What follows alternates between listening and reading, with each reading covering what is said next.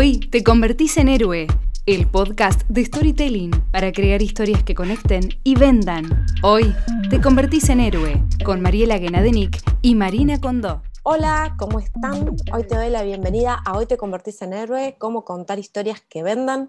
Yo soy Marina, escritora, copywriter y fan de Los Simpson. Hola Mariela. Hola, ¿qué tal? Yo soy Mariela Genadenik, soy escritora, me especializo en identidad escrita y en mi caso soy fan de la cultura pop, todo lo que eso implica. Y hoy vamos a estar eh, hablando, este es nuestro primer episodio de este podcast, Hoy te convertís en héroe, y vamos a estar hablando de storytelling, de cómo es esto de las historias y cómo las historias nos ayudan a vender, qué hay detrás de, este, de esta idea de storytelling que, tal vez la escuchaste, pero no sabes bien qué quiere decir o qué hay detrás. Y vamos a estar hablando del primer paso, ¿no? de, de explicarte qué es el storytelling, empezar a ver de qué se trata y cómo se hace. Eh, paso a paso, igual va a haber más episodios sobre el tema. Hoy vamos a arrancar por esto, ¿no? Por definir qué es el storytelling. Así que, Marina, contanos vos cómo definirías. Bueno, cuando, cuando hablamos de storytelling y lo venimos haciendo con Mario en nuestros talleres, siempre nombramos alguna historia muy clásica que todos conocemos, como por ejemplo la del lobo y los tres chanchitos. Y eso nos la tirás y no importa dónde estés, siempre te va a disparar te, va te vas a acordar de la historia. Y eso es lo que tiene de increíble y poderoso las historias, que las historias nos sirven para, para contar algo, informarnos. Nosotros en la historia de los tres chanchitos nos enteramos los materiales que usan los chanchitos, cómo, qué le pasa al lobo, cómo lo terminan derrotando, así, o sea, para contar, pero también para que eso sea memorable y de alguna manera esa historia que escuchamos hace 10, 15, 20, 30 años atrás, sigue estando con nosotros y sigue generando una conexión. Entonces, si vamos a definir lo que dice la definición de storytelling, es una disciplina que mezcla narrar historias con marketing para conectar emocionalmente con tu audiencia, para generar eso de que uno tire la historia, che, te voy a contar la historia de, y de alguna manera en tu cabeza y en tu corazón se dispare algo. Y es una disciplina que está sacada de los recursos literarios. Por eso estamos y vamos a usar muchos ejemplos también del mundo de la publicidad y del mundo de las historias para que ustedes vean cómo están funcionando. Y es una de las más viejas para, que nos sirven para intelectuar. Es la con la que nacemos como cultura, somos las con la que empezamos a crear cultura, es empezamos a contarnos historias unos a otros. Em, exacto. Exacto. el tema de los chanchitos, digo, usamos esta idea porque aprendiste esa historia cuando ni siquiera sabías leer.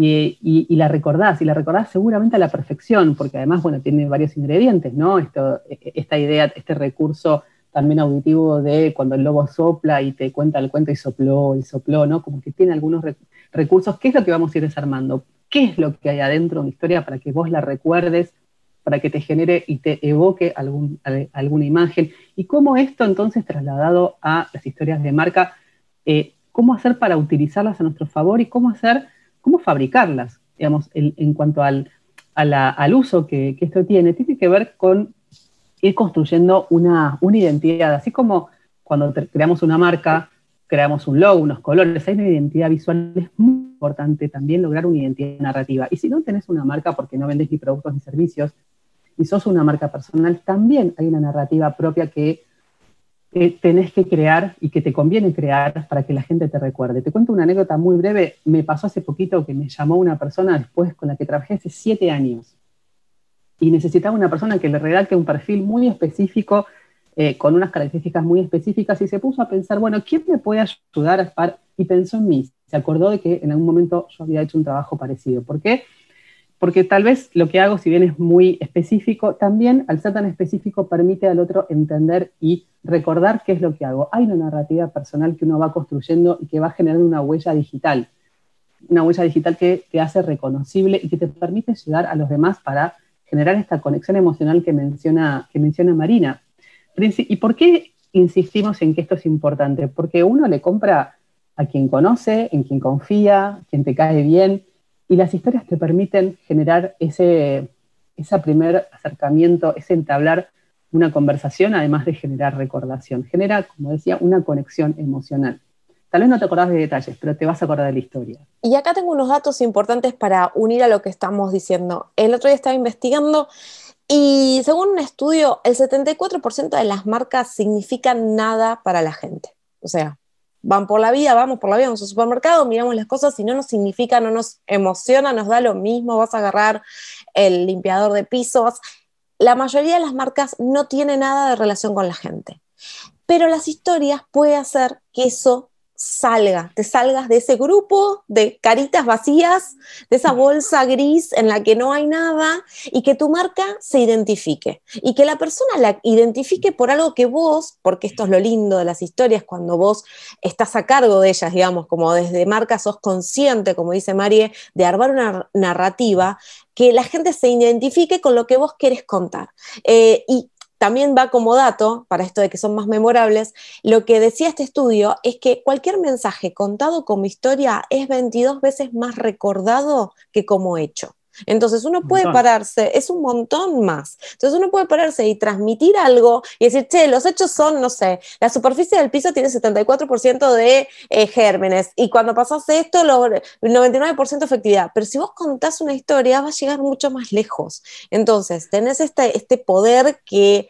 Eh, me gustó esto que estás hablando de la huella, ¿no? De que si uno lo hace consciente, puedes ir armando tu propia identidad y un camino para que la gente se, se una a él, ¿no? Tal cual, esto que vos decís, el ejemplo que dijiste, bueno, en la, superficie es el 74% y el limpiador te elimina el 22% de los gérmenes, es, son, es información. Información no es historia, información es información, que te puede servir si justo cae en el momento en que estás tomando una decisión, digamos, racional, pero las decisiones se toman primero con el corazón y después se justifican racionalmente. Para que vos elijas un limpiador por encima de otro, no sé si es el dato lo que, lo que, te, permite, lo que te hace, tal vez te permite la definición final, el precio, el dato, algo tal vez racional, pero primero tal vez te gusta el que tiene la carita del bebé porque tiene olorcito de bebé y te gusta que tu casa huela a bebé. Entonces, diferenciemos primero, eh, digo, esto de cómo se hacen las historias, qué hay adentro de, de ese gran cosa que son las historias. Lo que primero hay es una idea, digamos, diferenciemos información de una idea. Si yo digo, 22% de limpieza, eh, es una información, pero si yo te digo, eh, tu casa siempre te va a dar la bienvenida, no sé, como te hace sentir diferente, ahí ya, bueno, eso no es una historia, es, es un eslogan, digamos, ¿no? Pero hay que diferenciar eso. Si yo, por ejemplo, te digo a vos, María, ayer comí queso, es información. Información completamente irrelevante que vos vas a decir, ok, listo, hacemos otra cosa, pues me involucra cero. No me despierta ninguna curiosidad, no me genera nada. Ahora, si yo te digo, ayer comí 3 kilos de queso, ¿eh? ¿Qué pasó? Escuchar a ver qué pasó, qué pasó. Claro. Eh, porque, digo, esa dimensión de la cantidad está anticipando un problema. Digamos, algo pasó con esa cantidad desmesurada de, de queso. Entonces, ¿qué hay? ¿Qué es lo que se asoma detrás de eso? Una estructura. ¿Qué es lo que hay una idea? Que hay, digo, una idea de respecto de un problema que claramente pudo haber pasado por comer tanto queso, y hay una estructura que es temporal, se anticipa una estructura temporal, o sea, había un antes, no comí el queso, un durante, me comí tres kilos, y, se te queda una pregunta, ¿por qué, cómo hiciste para que te entre todo eso? ¿Y qué pasó después? ¿Y qué pasó después? Esa iba a decir, ¿y qué pasó después, no? ¿Y qué quiso? Y empieza, o sea, es, es, ese, yo pensaba, esa oración tan chiquita que hiciste es un disparador para mucho. O sea, el que te escucha empieza a tirar muchas. ¿Y qué queso era? ¿Y cuánto comió? ¿Y cómo se sentiste? ¿por qué? ¿Qué te pasó? ¿Viste? Estabas un ataque de locura. Entonces, digamos, si nos ponemos como a analizar qué hay detrás de esa frase, eh, digo, hay un inicio, pero ojo, no es el inicio de los tiempos, no que te cuento cuándo nací, digamos que si yo nací el 22 de abril, digamos, es el comienzo de ese momento que cuando se disparó la locura por esos 3 kilos de queso. Em, entonces, el inicio es, mi marido compró una horma de queso. El conflicto es, estaba tan rico que no podía parar de comer. O sea, quería parar, pero no podía parar y me terminé comiendo tres kilos. Aviso que no, no, no pasó, ¿no? Nota, no, no, no, pasó, no pasó. Esto no pasó.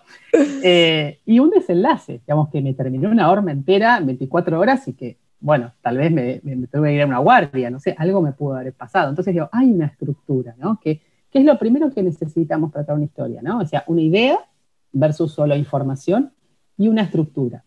Y vamos a hacer otro ejemplo, ¿no? que tal vez digo, lo queso es, inventado, pero las historias están en todo, las historias están en todo, eh, tal vez no nos damos cuenta, pero somos una historia constantemente. El otro día con, Marina estábamos charlando de Huellas Perdidos y surgió Maradona, que, bueno, es un personaje que todos conocemos, eh, y nos pusimos a, pensar en, la, letra de la canción que hizo Rodrigo, ¿no? La mano de Dios. Entonces nos pusimos a desmenuzarla y descubrimos que claramente también cuenta una historia, no es solamente, bueno, una, canción tiene muchas más dimensiones, ¿no? Pero vamos a ver este ejemplo, ¿no? Em, la canción dice así, no la voy a cantar, la voy a narrar.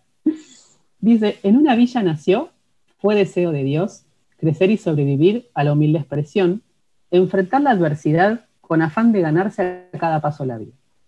¿Qué es lo que hace este párrafo? Introduce el personaje y su contexto, ¿no? Que hay un chico que nació en una villa, eh, que, quiere ganar, ¿no? Que, tiene, que tiene algo, algo que, se está, que está gestando. Luego dice así la canción. En un potrero forjó una zurda inmortal, con experiencia sedienta ambición de ganar. De cebollita soñaba jugar un mundial y consagrarse en primera. Tal vez jugando pudiera su familia ayudar. O sea, acá hay un conflicto, que es el deseo de salir de la miseria, eh, pero todavía no lo logró. ¿no? Recién está jugando en las inferiores, ¿no? todavía no lo logró, pero su, deseo es salir de ahí y los, obstáculos que te propone la, misma pobreza, que son la falta de oportunidades, la falta de recursos, bueno, todos los obstáculos que te, que te genera la pobreza.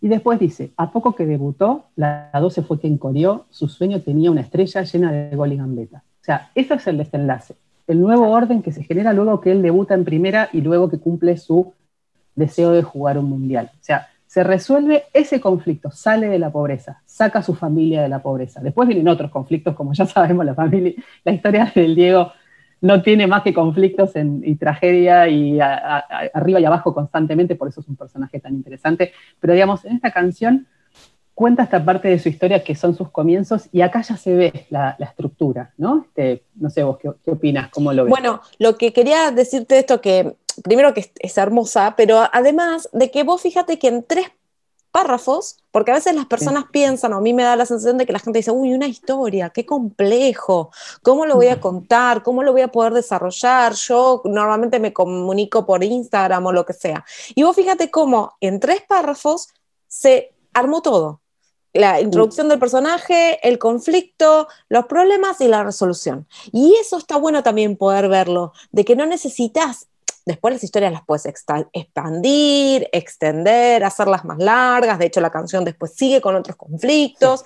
Pero en cuanto a la estructura mínima de la historia, está presentada así. Y, no, y es, bastante simple cuando lo ves. Eso es lo que me gusta.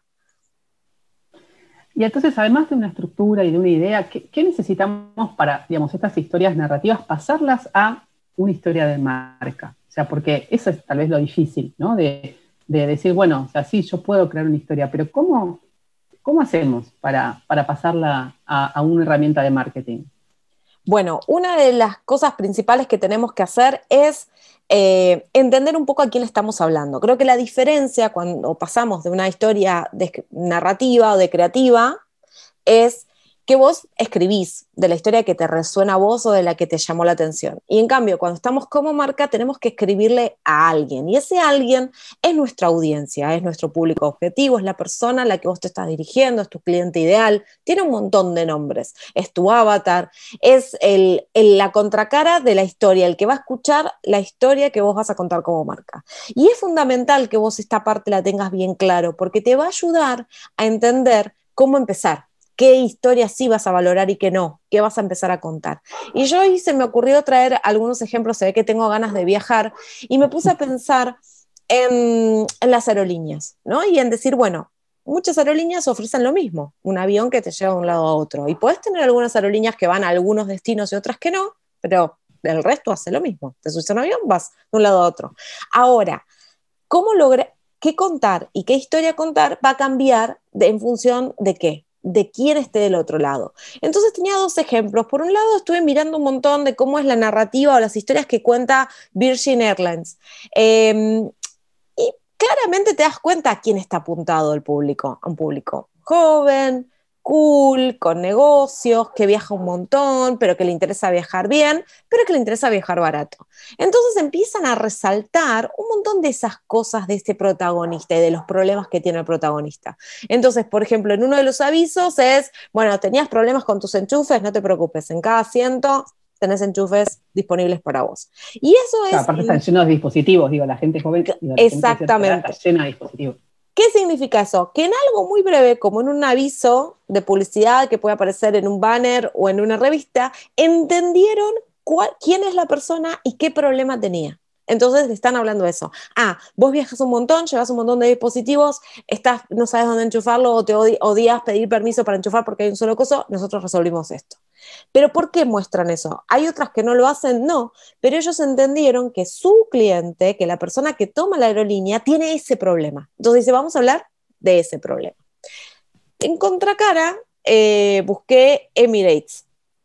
Y Emirates en general, primero que es como considerada la aerolínea número uno, todo lo que comunica es como con mucho lujo y como diciendo, che, estás viajando con los mejores. Y entonces todo es eh, fíjate que cuando vas a comer, es, la comida es la mejor que puedes comer. Y en esta es, no, no estás durmiendo y no estás soñando y te muestran a una persona totalmente estirada durmiendo. ¿Y cuál es el eslogan? Fly better. O sea, volá mejor. Entonces ya te das cuenta que si bien hacen lo mismo, eligieron apuntar a otro lado, diciendo, bueno, la persona que está del otro lado, nuestro cliente, el que va a escuchar esta historia, valora esto, valora viajar con comodidad, valora viajar con gran atención, con que lo que demos de comer sea buenísimo, y eso es lo que vamos a, a contar. El problema en este caso que puede tener ese cliente es no sentir suficiente el lujo. Eh, ese es su problema, que a veces viajan a una aerolínea donde el lujo no le resulta eh, la experiencia que desea. Entonces, ese es el problema que tiene y Emirates lo resuelve con más lujo, más atención, más mimo, más todo. Como diciendo, mira, vas a volar, pero mejor. Y te muestro cómo es. Entonces, miro cada parte de mi proceso y te voy mostrando cómo lo hago yo mejor. Bueno, ¿por qué? Porque tengo la comida, no sé qué, con un chef de no sé qué. ¿Por qué? Porque puse las camas, eh, no sé qué. Y te voy mostrando eso. Y esto me parece interesante porque muchas veces compartís tu categoría, tu nicho de mercado con un montón de otras empresas. Y entonces es bueno entender muchísimo quién es el que está del otro lado, qué problema tiene, cuál es lo que quiere lograr y qué es lo que no pudo conseguir todavía. Y dónde está tu marca para ayudarlo con eso. Con eso en mente. Claro, con eso en mente puedes arrancar a, contar historias, ¿no? Claro, y, eso además, digo, contás historias y, y tenés un montón de contenido para tu estrategia de marketing, que sabemos que el marketing de contenido se alimenta, necesita contenidos como el oxígeno. Em, entonces, aprender a hacer storytelling más allá de la, digo, por un lado, digo, genera conexión con tu, con tu audiencia, genera identidad de marca, esa huella digital. Em, y además te genera una cantidad inagotable de contenido que necesitas crear para tu estrategia de marketing, que es algo que cada vez necesita más. Es que sí, es que lo que me pasa que lo, lo decimos en, en, nuestros talleres, que es, mm, si vos estás todo el tiempo vendiendo, la gente no conecta y te convertís en un folleto y te pasa de largo. Y no logras ese segundito que, que, permite charlar. Y la única forma de poder charlar, de poder hablar con tu cliente es a través de las historias. O es una de las herramientas más poderosas. Entonces, tenedlo en cuenta porque realmente, como dice Marie, estamos en un momento donde la gente, estamos todos muchos en online y estamos tratando, y si estamos todo el tiempo que nos vendan, pasamos de largo, scroll down, no miramos el aviso, no prestamos atención al mail, no miramos la publicación. En cambio, si logras a través de una historia conectar, sí hay un momento donde te van a empezar a escuchar. Em, sí, digamos, las historias tienen que entretener. ¿No? Que, no tiene que ver necesariamente con divertir, entretener también puede ser contar algo dramático. Digo, en, Netflix tenés documentales, tenés eh, dramas, tenés comedia, digamos, hay muchos géneros. ¿no? cuando hablamos de entretener, no, estamos hablando solamente de hacer reír, por más que el humor es una herramienta poderosísima, tan poderosa como storytelling. Pero también la gente valora mucho cuando vos les, les, enseñás algo que no saben, le mostrás algo que nunca habían pensado, pero más pero siempre en, el formato de entretenimiento, ¿no? Y el formato de entretenimiento tiene sus características, las que fuimos nombrando, una idea universal, y, universal me refiero a una idea que sea compartida por mucha gente. Porque, por ejemplo, si yo cuento una anécdota que solo vos y yo vamos a entender, dejamos afuera todo el resto, tal vez nos divierte a vos y a mí, eso no es una historia, tal vez puede ser el inicio para contar una historia, pero transformar esa anécdota en una historia tiene que tener una idea universal detrás, em, tiene que tener algo que, que, podamos todos compartir. Por ejemplo, en el caso de, lo de Maradona que, mencionamos, em, el hambre de, gloria, ¿no? Todos tenemos esa ambición en lo que sea que hagamos. Tal vez no todos queremos ser una estrella mundial, pero todos tenemos en, nuestro mundo un deseo de llegar a más, ¿no? de trascender. Em, entonces, digamos, eso es lo universal, más allá de otras características, miles, miles de millones que podemos nombrar el personaje, ¿no? Pero, em, digamos, esas anécdotas, esas, esas cosas que tal vez te van surgiendo, para convertirlas en historia necesitan de algo más, ¿no? De, la estructura en principio, ¿no? Y de una idea. Em, no sé qué más te parece que, podamos agregar ¿no? a, esto. que tenemos más episodios por venir, así que vamos a ir. Sí, como por primer, más. Como por primer, como primer paso, este, es tener, tener que empieces a pensar un poco, ¿no? ¿A quién le vas a estar hablando y qué le puedes empezar a contar. Em, nosotros acá habíamos puesto un ejemplo que creo que lo tenemos que contar porque no se puede, pero los que son al grupo de Facebook lo van a poder poner, que me lo pasó María y me, me encantó el de em, IKEA, y ah, que era una historia muy bella. Eh, y obviamente a mí me gusta este ejemplo porque reúne todo lo que venimos diciendo. Venimos diciendo que IKEA tiene una estrategia de marketing que tiene muchos elementos. Entre ellos, de todas las otras cosas, hay cuentan historias. Y cuando cuentan historias, este video pasó hace unos años y tal vez un aviso de unas veladores te duró dos días, se lo mostraste a un amigo y ya está, pero este video seguimos hablando. Y este video tiene una historia importante y linda, que es la historia de un chico que está en un balcón y ve un ganso, ¿verdad, Marie? Es un ganso. Sí, está en su casa aburrido, deprimido, en bata. En bata, sin afeitarse. Eh, se ve como. Cuando lo volvimos a ver, nos, eh, nos sonó como muy actual, aunque tiene varios años, porque nos sentimos identificados con la situación de cuarentena que vivimos. En, sí, sí, sí. es más, volver a vivir. Yo miré y dije, esto lo lanzaron en cuarentena y no, ya tenía unos cuantos años. Bueno, entonces este chico en su balcón encuentra un pájaro, un, pato, un pato. Un pato. Y bueno, entonces al primero con musiquita, no sin musiquita, pero vas viendo tipo que le deja una cajita, que le deja un poco de agua, que le trae la todo esto el la terraza estaba hecha pelota, estaba toda detonada, ¿no? O sea, el pato estaba ahí y, de repente, pero e, ese pato es, como el vector que lo obliga a salir de su encierro, ¿no? Y salir a su balcón y empieza a conectarse otra vez con el mundo, ¿no? A través de ese pato y bueno, le deja eso, ¿no? La, comidita, la agüita, qué sé yo, y de repente va viendo que hay una vecina que capaz le gusta, entonces se afeita. Em, sí, sí, sí, la historia empieza con esto, ¿no? Con el, señor cuidando al pato en este lugar que vos decís que se ve la, terraza muy, muy abandonada, y de golpe, como él empieza a pasar tiempo con el pato, empieza como a mirar al costado, esta conexión con el mundo. Entonces, este, este ad va viendo cómo él va cambiando la, terraza y, y limpia. Le, le compra unas plantas, la pinta, le pone mesa, le pone luces, entonces ahí invita a sus amigos a comer, como que empieza a recuperar su vida, ¿no? Este, a, través del pato. Em, y, en un momento el pato tiene que emigrar. Exacto. bueno, y el pato se va, pero, pero le dejó toda esa, recuperación de su, vida, ¿no? Este, es muy linda. Vamos a subir al grupo de Facebook. Sí, la vamos a subir al grupo. Entonces creo que em, como idea general sería eso de pensar que vos podés contar.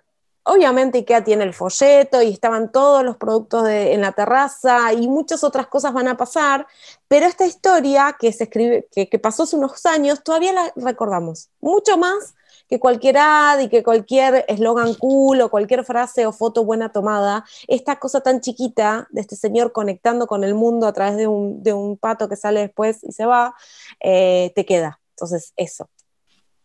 Así que bueno, vamos a, seguir con, los demás episodios que, van a continuar.